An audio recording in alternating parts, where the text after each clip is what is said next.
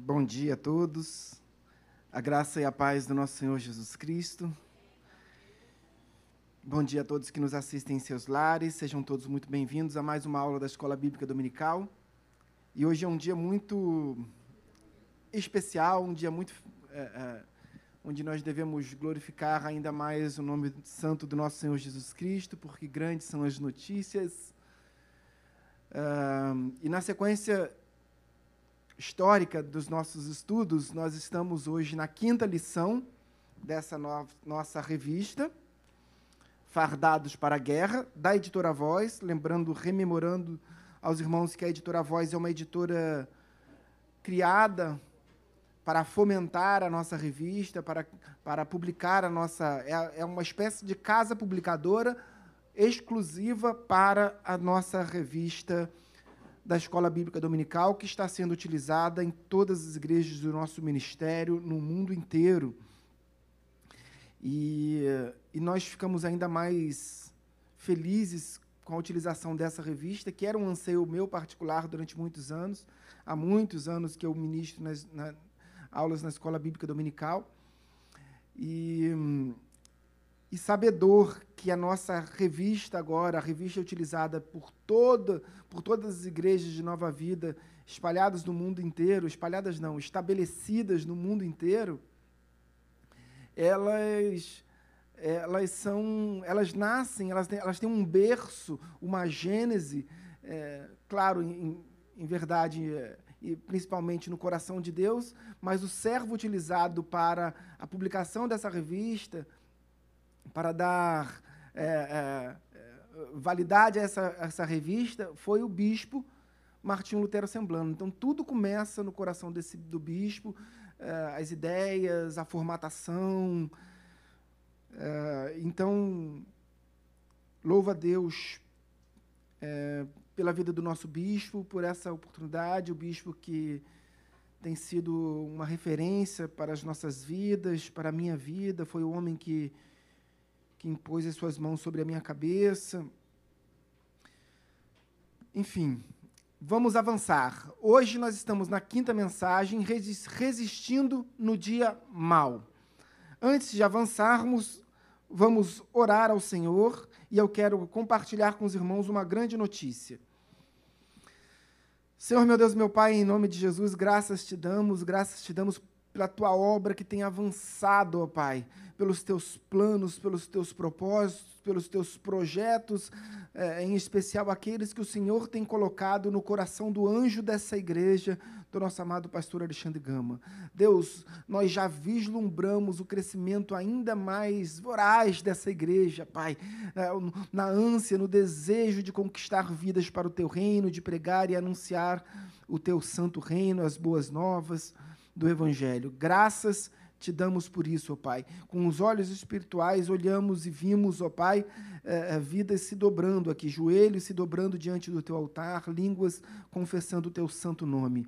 Pai, nós cremos e profetizamos que é, essa igreja está vivendo um tempo de multiplicação para a honra e glória do teu santo nome, ó Pai. Oramos em nome de Jesus, pedindo que as tuas bênçãos estejam sobre as nossas vidas, sobre aqueles que aqui estão, sobre as famílias aqui representadas, mas também sobre aqueles que estão em seus lares. Oramos em nome de Jesus. Amém e amém. É, hoje nós teremos a aula é, magna, a aula prefacial das, da, da, da turma da Escola Bíblica Dominical também para o culto é, da noite. E isso é uma grande notícia, queridos, porque muitas pessoas não, tem, não podem, por alguma razão, vir no culto da manhã. Evidente que o culto da manhã é um culto mais. onde a membresia. É, é, culturalmente, cada um, cada igreja tem a sua forma de, de conduzir, a, a Deus direciona, Deus dá, dá estratégias. E a nossa igreja tem o culto da manhã como o culto do ensino, o culto da família. Mas, ah, por outro lado, a gente não pode esquecer que no culto da noite, as pessoas que vêm para visitar a igreja, elas também precisam ser solidificadas na fé. E ser solidificadas na fé significa conhecer o Evangelho. A palavra uh, que Paulo orienta a igreja de Roma e diz que a fé vem pela pregação e a pregação da palavra de Deus, Romanos capítulo 10, verso 17. Então, é importante também que nós tenhamos um tempo voltado para o estudo, para, para a educação, não apenas no tempo da homilia, mas a, a escola bíblica dominical, que antes era voltada somente para o culto da, da manhã, também agora será voltada para o culto da noite. Evidente, aqueles que vêm na, na IBD no culto da manhã, ao virem no culto da noite, não precisam vir para a escola bíblica dominical, claro que serão muito bem-vindos, mas as aulas serão basicamente as mesmas. Não agora as mesmas, porque a turma da noite está começando hoje, e hoje nós estamos aqui na quinta lição. Então nós vamos começar, para que a gente não, né, não, não comece do meio, a gente vai começar como manda boa literatura.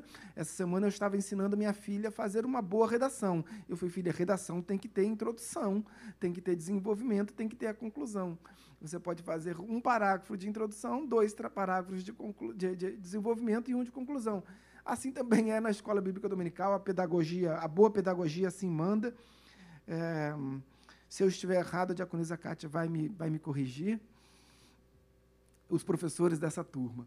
Uh, então, vamos ao tema de hoje, que é resistindo no dia mal. Primeira coisa que a gente tem que definir é, quando a gente lê um tema como esse, quando a gente escuta um tema como esse, é definir o que é o dia mal. Nós temos perspectivas diferentes acerca do que é do que nos é mal, do que é o dia mal para as nossas vidas. Né? E a Bíblia também aborda esse conceito de dia mal de forma diferente.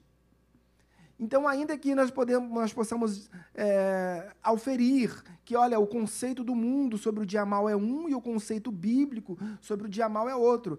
Entretanto, a Bíblia também aponta que esse dia mal tem vertentes diferentes, tem conotações diferentes, tem inclusive interpretações diferentes. Então a gente precisa conceituar e compreender uh, que é o dia mal. Então, nessa, na nossa revista, uh, e esse capítulo foi escrito pelo Bispo Francisco, um dos homens mais inteligentes da nossa era, uh, então, nós temos aqui a oportunidade de ler um texto que foi escrito pelo Bispo Francisco. Eu não vou, desde a introdução, eu vou começar agora já do meio do capítulo, porque no, no momento desse texto, ele diz assim: Não há nada de errado com o fato de o cristão enfrentar esse dia difícil, o dia da pressão e da tribulação. Enfrentar esse dia não significa que você esteja fora da vontade de Deus. Agora, para por aí. Olha a conceituação, olha o conceito uh, de dia mal que nós podemos extrair da nossa revista. Olha o que, que diz o bispo. O dia mal é o dia das perdas, da doença e das tragédias. É o dia em que a luz do sol escurece. O dia vira noite e não sabemos como agir no próximo minuto. É o dia em que nossas orações parecem não ser ouvidas e nos sentimos sozinhos, abandonados.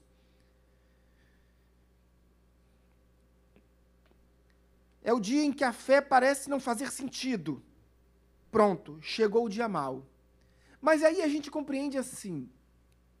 Porque na continuação desse primeiro parágrafo que nós lemos antes, ele diz assim: olha, não significa que você esteja fora da vontade de Deus. Olha como é que o bispo termina essa frase. Pelo contrário, provavelmente é um bom sinal de que estamos no caminho certo para o reino de Deus, como apontou o texto. Vocês concordam? Querido, não pode discordar do bispo. Vejam, é, é evidente que quando. E ele cita um episódio de Atos capítulo 14, Uh, Atos capítulo 14 é ainda a primeira viagem missionária de Paulo, quando Paulo passa por Derbe, por Listra. E Paulo, o texto não fala aqui, mas Paulo é até é, apedrejado em Listra.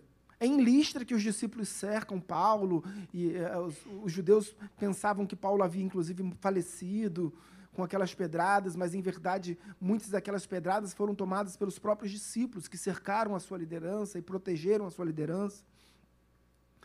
Uh, mas o texto bíblico fala, e ele é, ele é citado aqui na nossa revista, que lá em Listra, Icônia e Antioquia, ah, Paulo fortaleceu o ânimo dos discípulos e os exortou a permanecerem firmes na fé, mostrando que através de muitas tribulações nos importa entrar no reino de Deus, Atos capítulo 14, verso 22.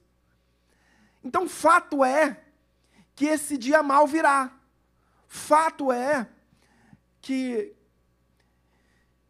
que nós todos como é, participantes desse tempo de mundo, que jaz o maligno, esse dia mal também sobrevirá sobre as nossas vidas.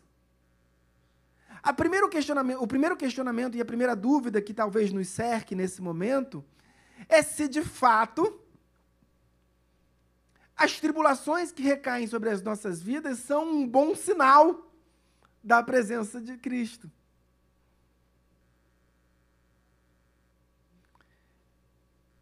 E o bispo, muito sabiamente, ele diz: provavelmente é um bom sinal. Mas ele não afirma categoricamente que sempre será um bom sinal. Porque muitas vezes nós escolhemos as nossas, os nossos caminhos e as nossas escolhas trazem, nós sempre escolhemos os nossos caminhos e as nossas escolhas trazem consequências. Uh, e são consequências uh, que não estão desassociadas das nossas atitudes as nossas atitudes produzem consequências e elas sempre produzirão consequências. Sejam atitudes boas, atitudes mais, elas vão produzir é, consequências boas ou consequências ruins. Fato é, eu já, me, já, já, já relatei, já compartilhei com os irmãos uma história que aconteceu comigo. Uma vez eu estava pregando numa igreja em. Eu não me lembro bem se era Piraí ou Barra do Piraí, ou Barra Mansa, eu sei que era no sul fluminense. E aí, no final, uma irmã disse para mim assim que eu precisava orar por ela porque ela estava se sentindo muito perseguida no trabalho. E aí eu já fiquei pensando, por que, que ela está sendo perseguida no trabalho? Porque nós, sabiamente ou expressamente, não pregamos o evangelho no trabalho com as nossas palavras, somente com atitudes. E as atitudes do servo não produzem perseguição, queridos. Ao menos em sua grande maioria. E aí eu fiquei já conjecturando, puxa, ela está sendo perseguida no trabalho, será que ela está pregando o evangelho no trabalho? Nós temos que pregar o evangelho. Eu prego o evangelho no meu trabalho, mas não falo de Jesus. É o meu trabalho eu prego o amor de Cristo por mim através das minhas ações, do, do, meu cotidiano, da minha vida diária, é, do meu exercício. Eu sou o primeiro a chegar, o último a sair, porque eu sou servo, eu tenho que fazer o melhor serviço. Porque eu tenho que ser exemplo. Claro, em algumas situações excepcionais, eu não prego o evangelho no trabalho, mas quando alguém fica doente lá, quem, quem procura? A mim. Eu não prego o evangelho, mas todos sabem que eu sou missionário da igreja de Nova Vida de Vila Isabel.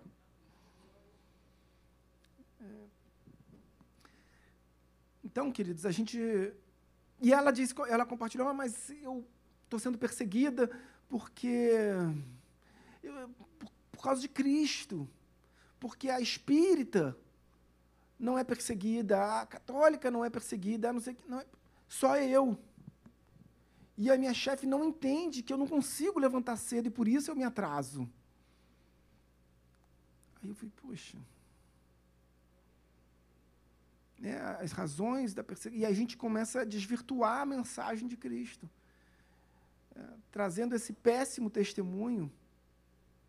É, o mundo já nos ataca, é fato. Então a gente precisa ter sabedoria, extrema sabedoria, para agir com as coisas concernentes ao reino de Deus. Mas Paulo diz que as tribulações nos fortalecem. Sim, as tribulações nos fortalecem, enriquecem a nossa alma, nos fazem mais fortes para resistir, inclusive no dia mal. Porque leves e momentâneas tribulações, como Paulo diz em relação à sua cadeia, em sua prisão, algumas epístolas foram escritas por Paulo durante o seu tempo de prisão. E algumas dessas epístolas, inclusive a epístola de Éfeso, dizem a maioria dos exegetas bíblicos, quando ele estava preso em Roma, eh, entre os anos 62 e 63, no cárcere marmetino. Eh, fato é que, por exemplo, quando ele escreve à igreja de Filipos, preso durante Cesareia Marítima, em Cesareia Marítima, ele fala de leves e momentâneas tribulações. Ele está se referindo à prisão, alguém que estava preso. Eh, para ele aquilo era uma leve e momentânea tribulação, não era o dia mal. Então nós temos conceitos diferentes sobre o dia mal, porque às vezes uma enfermidade bate à nossa porta e ela enseja em nós o sentimento de que é o dia mal, e esse dia mal não chegou, queridos a gente precisa entender que, claro, existem enfermidades que, que vão nos conduzir, vão nos fazer passar por momentos muito difíceis. Né? Mas esse não é o dia mal. E a gente precisa entender que o dia mal não se vence com medicamentos.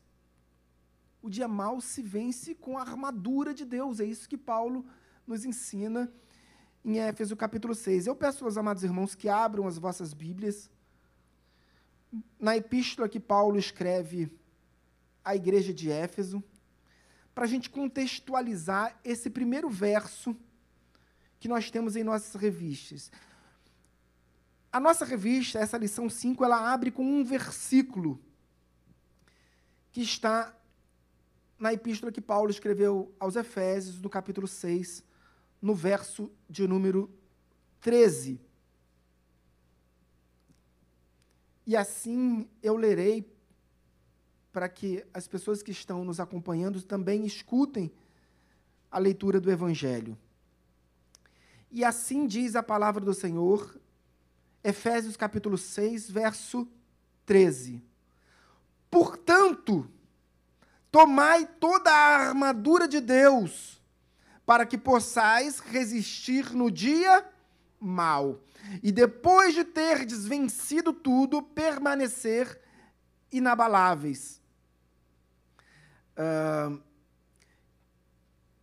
isso, esse texto é muito tremendo, é muito rico, ele traz muitos ensinamentos apenas nesse verso. Uma coisa é a importância de nós conceituarmos o que é o dia mal.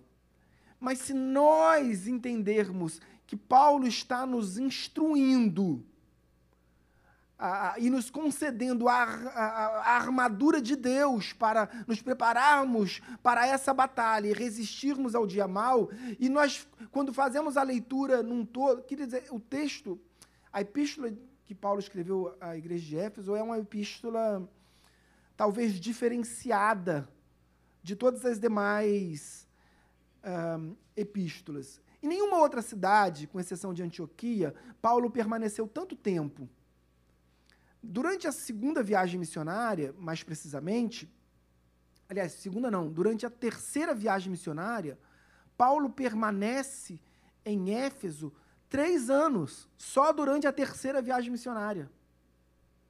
E a, cida a, cidade de Éfeso era na Ásia, na Ásia Menor, portanto, Paulo passou por, pela cidade de Éfeso, tanto na primeira quanto na segunda viagem missionária, e também na terceira. E na terceira, somente na terceira, ele, Paulo permanece por três anos. Ali ele, ele é, é, funda um, um seminário teológico absolutamente importante e inovador, que era, uh, quem se lembra o nome do seminário teológico fundado por Paulo na cidade de Éfeso? Vou dar uma dica. Escola de. Não, queridos. O professor DBD de vocês está muito fraco. Escola de tirano. Paulo funda, em princípio, alguns teólogos dizem que, pela forma como o texto original foi escrito, que aquele, que aquele lugar era um lugar alugado. Então, Paulo ali estabelece um, é, uma escola bíblica é, naquele local e ali ensina o evangelho aos Éfesos durante três anos. Ocorre que, se Paulo ali permanece durante três anos ensinando o Evangelho, qual é a razão de escrever uma epístola à igreja de Éfeso? Então, a gente, quando, a gente vê a epístola, a missiva, a carta paulina aos Éfesos, a gente compreende melhor esse contexto histórico em que Paulo permaneceu lá. Porque nenhuma outra epístola paulina, dentre as 13 cartas escritas pelo apóstolo São Paulo, nenhuma delas é tão pedagógica, e ao passo que é pedagógica, ela também é sinóptica. Ela também é um, uma espécie de resumo de muitos temas se nós pudéssemos dividir pedagogicamente a epístola de, de Paulo aos Éfesos, nós dividiríamos ela no meio, porque os três primeiros capítulos são capítulos mais doutrinários. Os três capítulos finais são capítulos mais pastorais.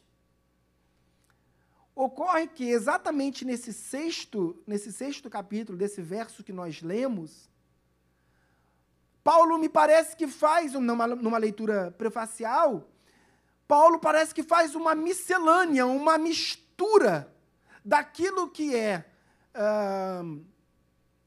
pastoral, que concerne as nossas atitudes cotidianas, com aquilo que é absolutamente é, espiritual, ou intrinsecamente espiritual. Porque Paulo começa a falar sobre o lar cristão, sobre a vida, sobre os, os, a postura dos filhos, a postura dos pais. E de repente ele está falando sobre a armadura de Deus e do mundo espiritual. Mas não há uma miscelânea, só há um assunto nesse capítulo 6, que é santidade.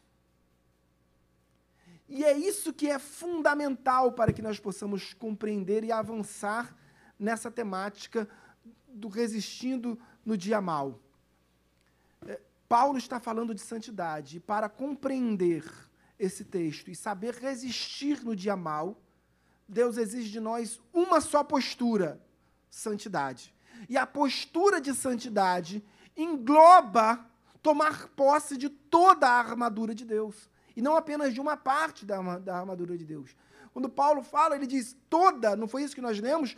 Portanto, tomai toda a armadura de Deus para que possais resistir do dia mal. Paulo não está falando uma parte, olha, não basta só a oração, não basta só o conhecimento da palavra de Deus. Você precisa é, tomar toda essa armadura de Deus, porque do contrário você não vai conseguir resistir no dia mal. Agora, se nós temos uma dúvida sobre esse dia mal, se esse dia mal é de fato uma ação maligna, e agora nos parece claro, porque Paulo fala das consequências espirituais e ele fala da armadura de Deus para resistir ao dia mal. Mas se nós tivéssemos uh, uh, uma dúvida se de fato essa, essa, esse dia mal tem natureza maligna, o próprio apóstolo Paulo, alguns versos antes, mais precisamente dois versos antes, ele nos esclarece e nos tira essa dúvida. Veja novamente na leitura do verso 13 por aquele que nós já lemos. Portanto, tomai toda a armadura de Deus, para que possais resistir no dia mau. Agora leia o verso 11. Revestivos de toda a armadura de Deus, para poderes ficar firmes contra as ciladas do diabo. Quando Paulo fala no verso 13 sobre o dia mau, ele está fazendo uma referência as ciladas do diabo.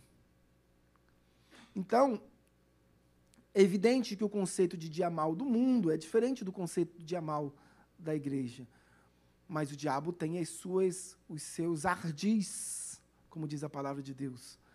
Uh, ele tem as suas formas de agir, são as mais diferentes e variadas formas. Ou seja, o diabo pode tocar em nossa saúde, ele pode tocar na nossa família, ele pode, pode não pode, tá, queridos? A gente, em nome de Jesus, está amarrado, ele não vai tocar em nós.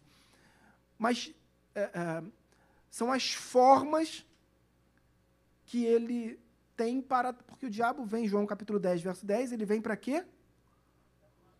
matar, roubar e destruir. Então, fato é que essa obra maligna ela é incansável, ela é incessante. Ele está ao nosso derredor como um leão desdentado. Mas é um leão que, quando morde, machuca. Então a gente precisa estar firmes para resistir uh, no dia mal. O texto, na introdução uh, nessa, desse capítulo, o bispo Francisco nos dá esse conceito de dia mal. E diz também que o próprio Senhor Jesus nos alertara sobre esse dia mal. Mateus capítulo 7. É, é, foi consertado aí o microfone? Foi separado o microfone? Muitíssimo obrigado. Alguém pode ler no microfone, no final do Sermão do Monte, Mateus capítulo 7, versos 24 e 25? Ali nós temos uma, uma admoestação, um ensino de Jesus Cristo acerca. Uh, essa advertência de Jesus Cristo acerca de como nós podemos resistir no dia mal. Alguém pode ler? Obrigado, Gustavo. Você mesmo está aí. É, Mateus capítulo 7, verso 24 e 25, está na sua mão, na, na, na, aí em cima, na parte superior. Obrigado pela, pela, pela sua atitude voluntária, Gustavo.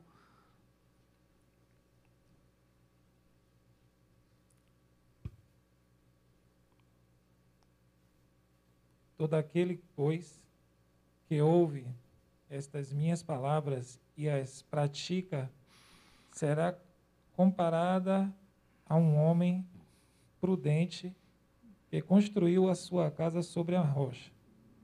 Caiu a chuva, transbordaram os rios, sopraram os ventos e bateram com força contra aquela casa. E ela não desabou, porque tinha sido construída sobre a rocha. Amém. Então, nós podemos compreender nos ensinamentos do nosso Senhor Jesus Cristo, na admoestação do nosso Senhor Jesus Cristo, é, que em Sua palavra encontramos todo o conhecimento para resistir no dia mal praticando-a, não somente conhecendo, mas praticando. Então, na palavra de Deus, nós vamos encontrar todas as formas, todas as maneiras eh, para resistirmos ao dia mal. O que Paulo faz é, quando escreve a igreja de Éfeso é condensar, é fazer um, uma espécie de resumo sobre todas essas, essas, essas características de um bom cristão, essa atitude santa diária. É, lembrando que santificação não depende de nós, depende de Deus. O que, nós, o, que, o que depende de nós é buscar a santificação. Dia após dia, nós precisamos buscar a santificação. Amém? Mas na nossa revista, voltando à nossa revista, a partir do capítulo 3, o bispo nos traz um direcionamento acerca de como podemos resistir no dia mal. E ele separa três aspectos distintos. E o primeiro desses aspectos, ele diz assim: como conseguimos resistir no dia mal? Primeiro aspecto, por causa da encarnação de Jesus Cristo. Por que você acha que, que o bispo Francisco disse que é, a encarnação de Jesus Cristo é, é o que nos possibilita resistir no dia mal. Porque nós podemos separar o ministério de Cristo em três. Cristo é o cumprimento da profecia, das profecias estabelecidas no Antigo Testamento. Cristo é, é o fim da lei, a finalidade da lei, o objetivo da lei. E toda, todas as profecias veterotestamentárias se cumprem, as profecias messiânicas, se cumprem na pessoa de Jesus Cristo.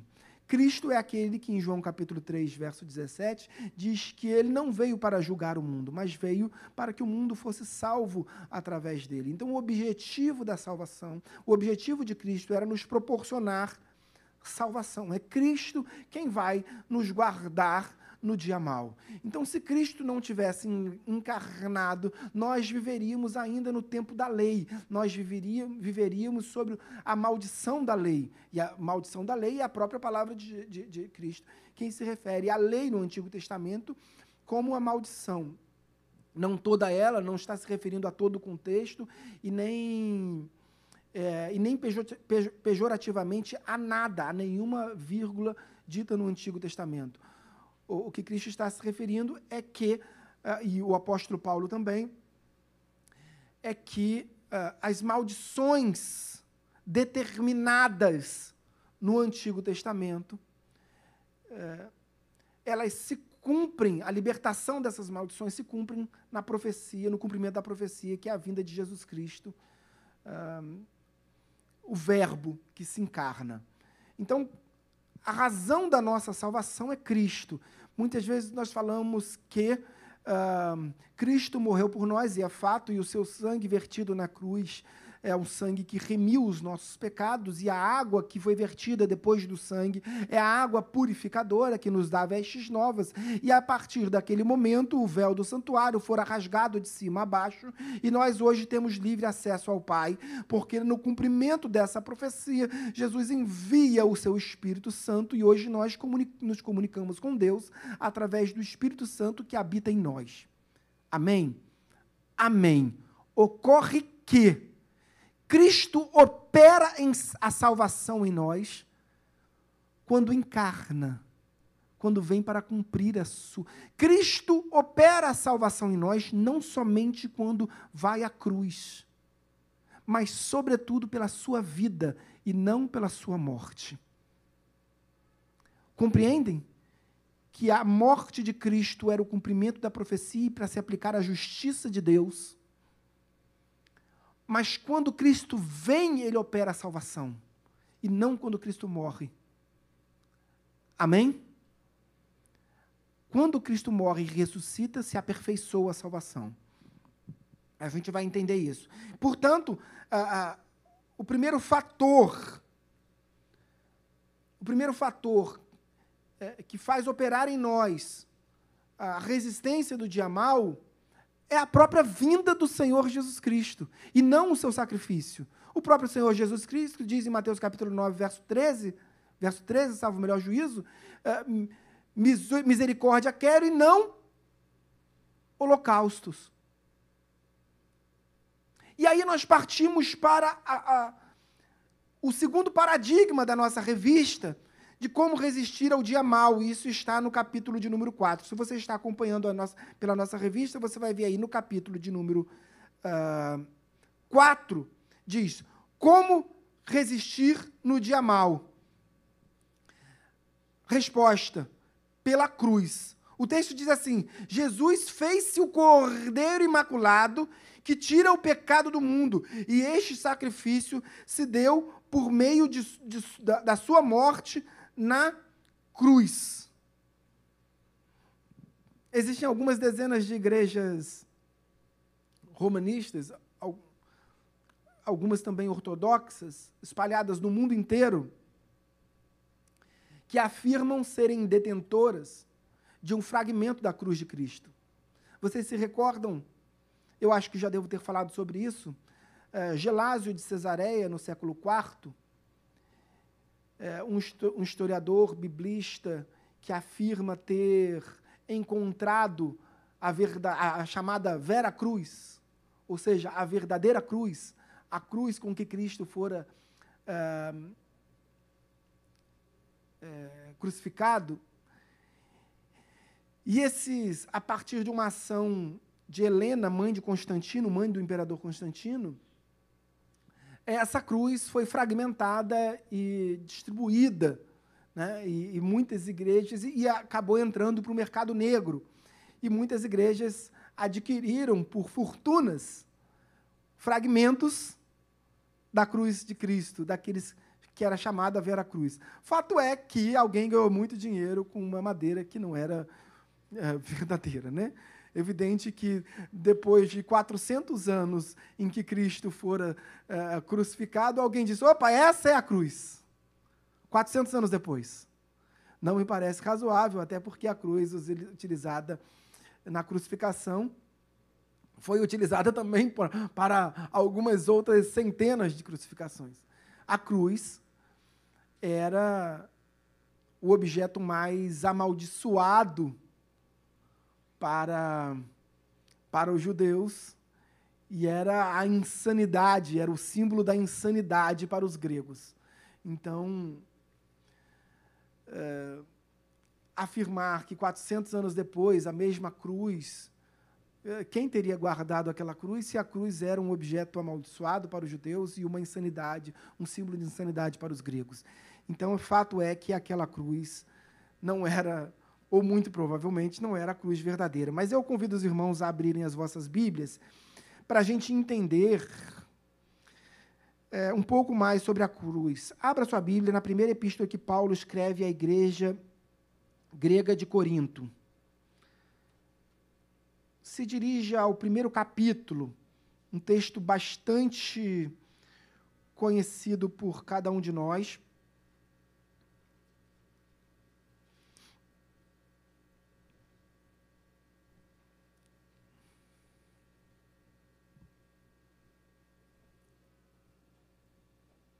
1 Coríntios capítulo 1.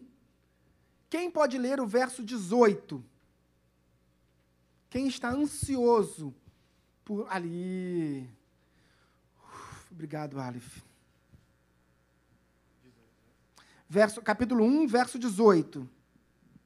Porque está escrito: Destruirei a sabedoria. Ah, não.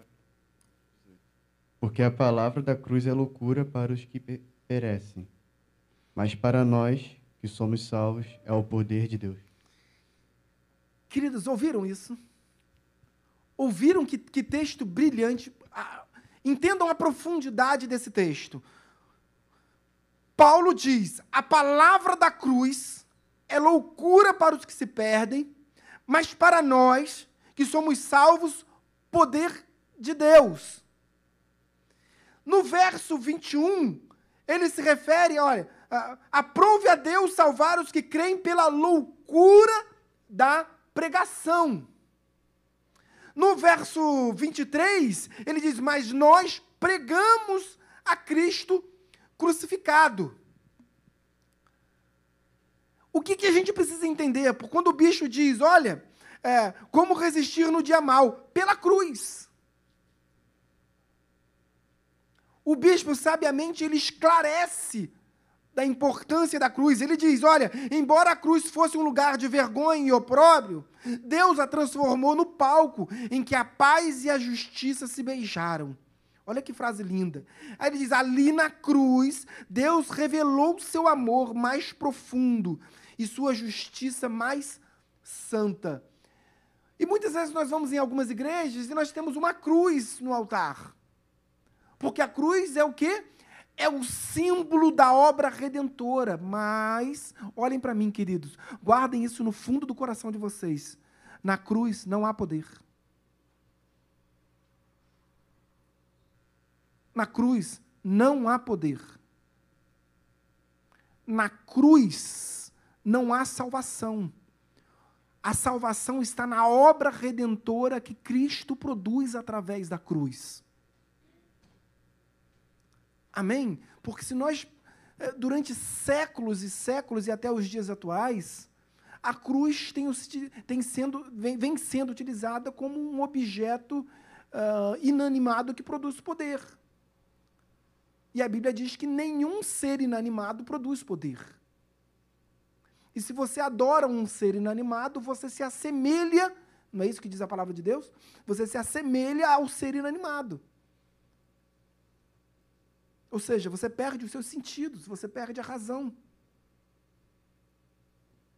É, Jean Paul Sartre, falando em perda de razão, Jean Paul Sartre é um dos maiores ateus do século XX, e ele tem uma frase que é muito interessante. Ele diz assim: olha, a vida é irrazoável, a vida é um absurdo em si próprio. A, bi, a vida não tem razão de existir. Por quê? Ele como ateu, tá, queridos? Você nasce por acaso, e ele diz: você nasce ocasionalmente, você vive por inércia, ainda que você não faça nada ou quase nada, você vai ficar vivendo ali. E você morre por desgosto. Ele diz: essa é a regra. Todos nascem ocasionalmente, vivem por inércia, vivem porque são levados e morrem por desgosto. Essa talvez seja a regra. Se Cristo não vencesse os mortos. Se Cristo não vencesse a morte, se Cristo não fosse crucificado e se Cristo não ressuscitasse. Talvez essa seja a, a, a, a, a mensagem da loucura para aqueles que estão, para aqueles que se perdem. Mas para nós, é o poder de Deus.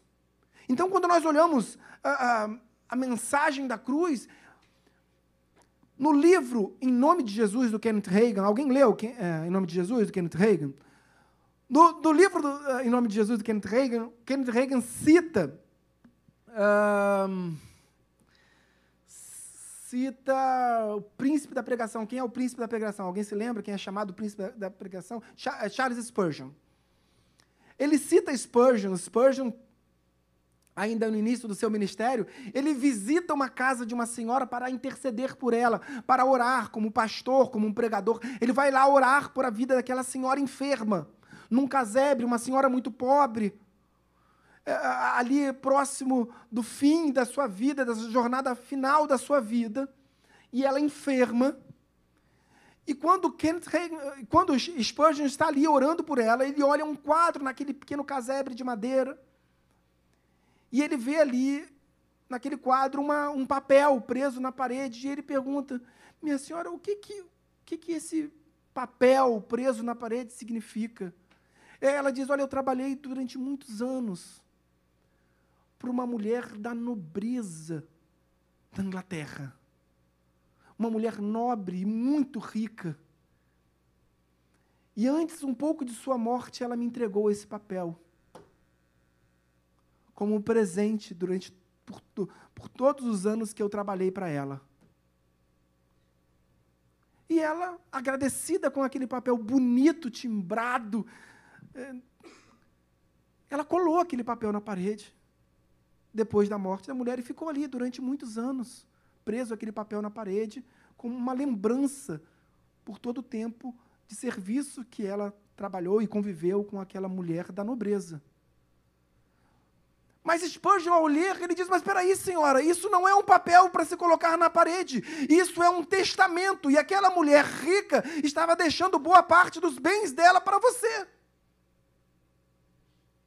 E diz ali o texto, o livro, que eles conseguiram ainda constituir alguns advogados e aquela mulher conseguiu usufruir um pouco daquela, daquela herança, daquele testamento.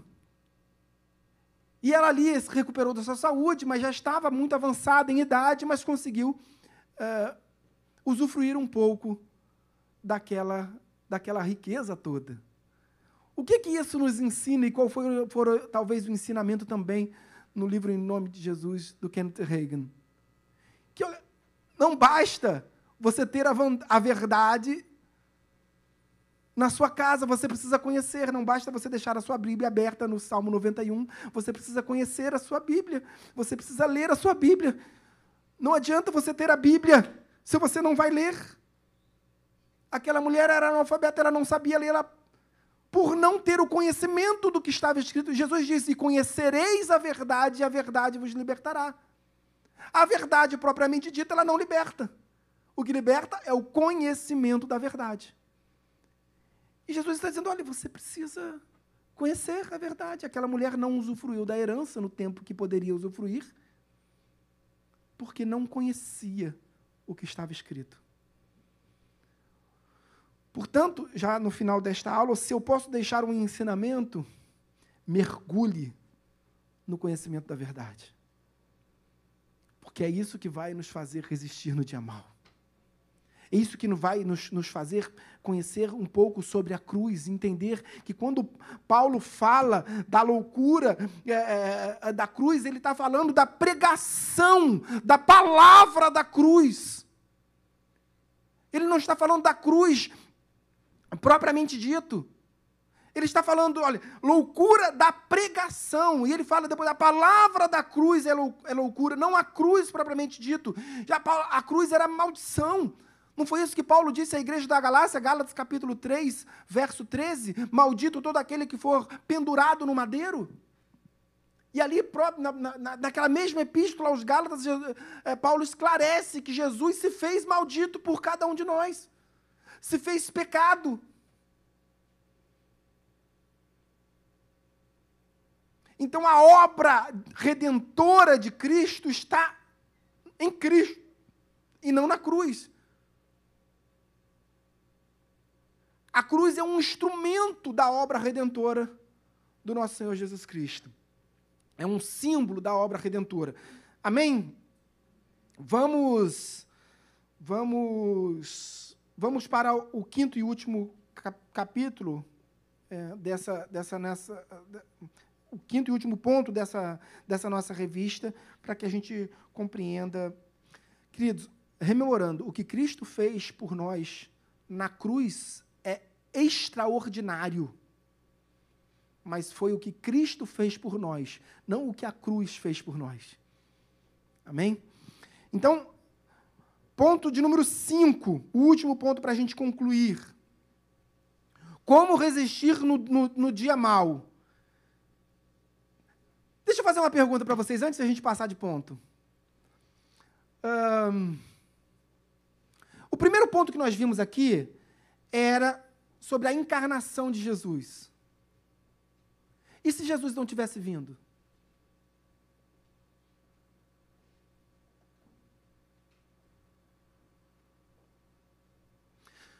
Segundo ponto, que nós vimos aqui, como resistir no dia mal? Pela cruz. Amém? Pela cruz. E se Jesus não tivesse sido pendurado numa cruz? E se Jesus tivesse. Compreendam, pelas misericórdias do Senhor, compreendam que eu digo que se Jesus tivesse sido empalado, como eram muitas mortes, como foram muitas mortes na Idade Média. E se Jesus tivesse sido morto por lapidação, não estaria aperfeiçoada a obra redentora de Cristo? Então a obra redentora, ela é simbolizada na cruz. Claro, tinha que ser na cruz para se cumprir as profecias, porque a cruz era, era, era a maldição, a cruz era maldita, maldita é, para os judeus, obra de maldição para os judeus, e insanidade para os gregos, e símbolo de insanidade para os gregos. Então, tinha que ser na cruz. Mas se não fosse na cruz, não diminuiria em nada a obra redentora de Cristo. Amém? Agora vamos para esse último ponto. E, e, o texto diz: Como resistir no dia mal? Pelo túmulo vazio. Então eu lhes pergunto: e se Cristo não tivesse ressurgido no terceiro dia? Qual era a obra da justiça de Deus? a justiça de Deus ela se aperfeiçoa no texto de Hebreus, quando diz que sem derramamento de sangue não há remissão de pecados. Amém. Uh, entendemos então que sem derramamento de sangue não há remissão de pecado. Abra sua Bíblia, 1 Coríntios capítulo 15. A gente vai compreender melhor isso. 1 Coríntios capítulo 15.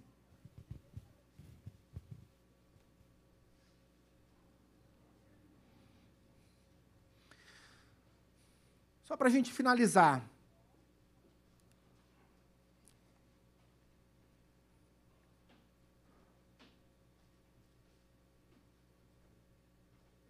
Qual é a obra redentora? A Bíblia diz, Hebreus capítulo 9, verso 22, 21 ou 22, salvo o melhor juízo, que sem derramamento de sangue não há remissão de pecados. Mas quando Paulo escreve à igreja de Roma, ele diz que Cristo foi morto, presta atenção, Romanos capítulo 4, não me recordo, desculpa, não me recordo exatamente quais são os versos. Romanos capítulo 4, Paulo diz que Cristo foi morto pelas nossas transgressões, mas ressurgiu para nossa vivificação. Agora, eu lhes pergunto: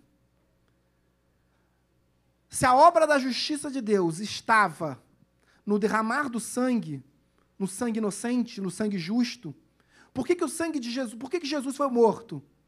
Porque alguém precisava ser, ser morto. Porque era necessário derramar o sangue do cordeiro para que houvesse justificação de pecados. Não era assim a obra redentora do Antigo Testamento, que se perfaz na pessoa de Cristo no Novo Testamento? Por que derramar do sangue? Para que haja remissão de pecados. Sem derramamento de sangue não há remissão de pecados. O sangue foi derramado? O sangue de Cristo foi derramado? O sangue de Cristo, o homem inocente, foi derramado? Sim. Então, qual é a importância da ressurreição na obra redentora de Cristo?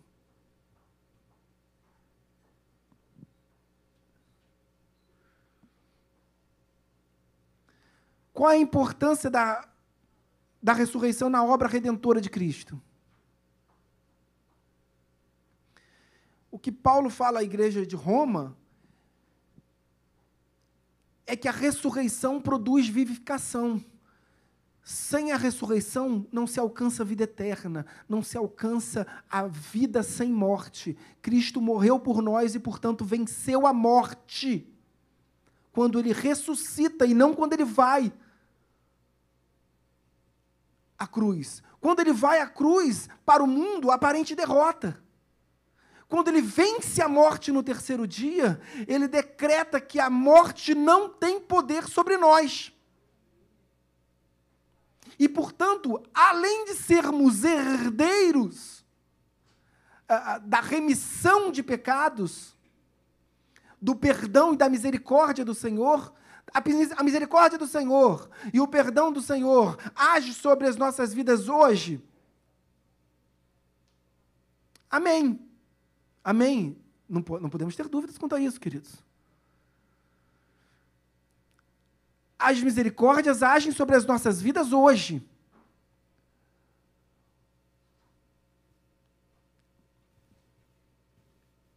Mas hoje nós não temos aqui neste plano uma vida eterna. Nós pereceremos.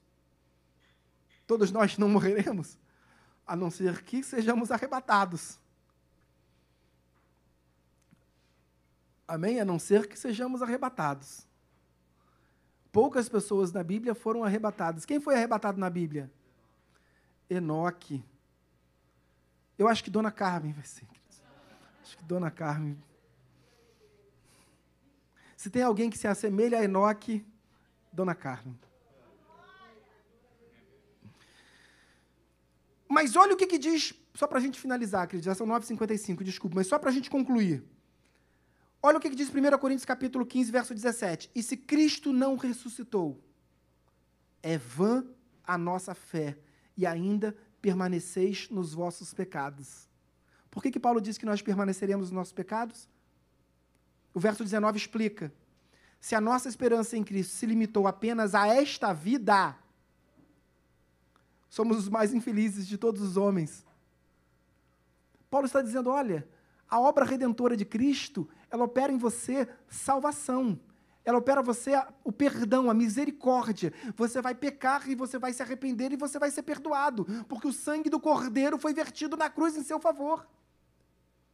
Mas a obra da vida eterna e da salvação se opera através da ressurreição. Então, por isso, Paulo diz: olha, se você está pensando que, que a obra de Deus se limita a essa vida, a você pecar e ser perdoado, Deus tem uma obra muito maior na sua vida. Deus tem planos de vida eterna para você.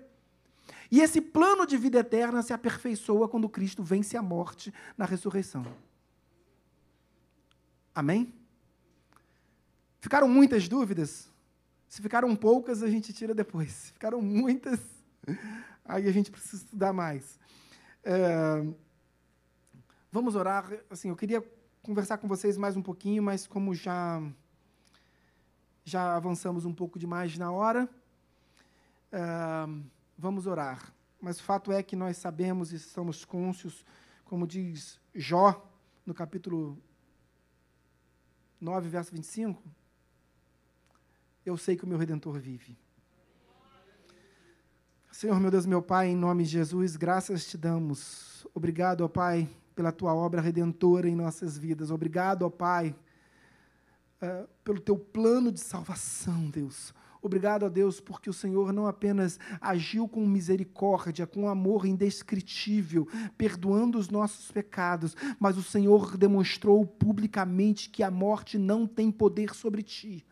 Ao vencer a morte, o Senhor demonstra que o Senhor não é apenas um profeta, operador de milagres, o Senhor é o Cristo, o Filho do Deus vivo. Pai, em nome de Jesus, graças te damos, porque em nós opera a obra de salvação. Graças te damos, ó Pai, pela, pela vida, pela morte e pela ressurreição do Messias. Deus, graças te damos por isso. Oramos todos em nome de Jesus. Amém e amém. Deus muito te abençoe.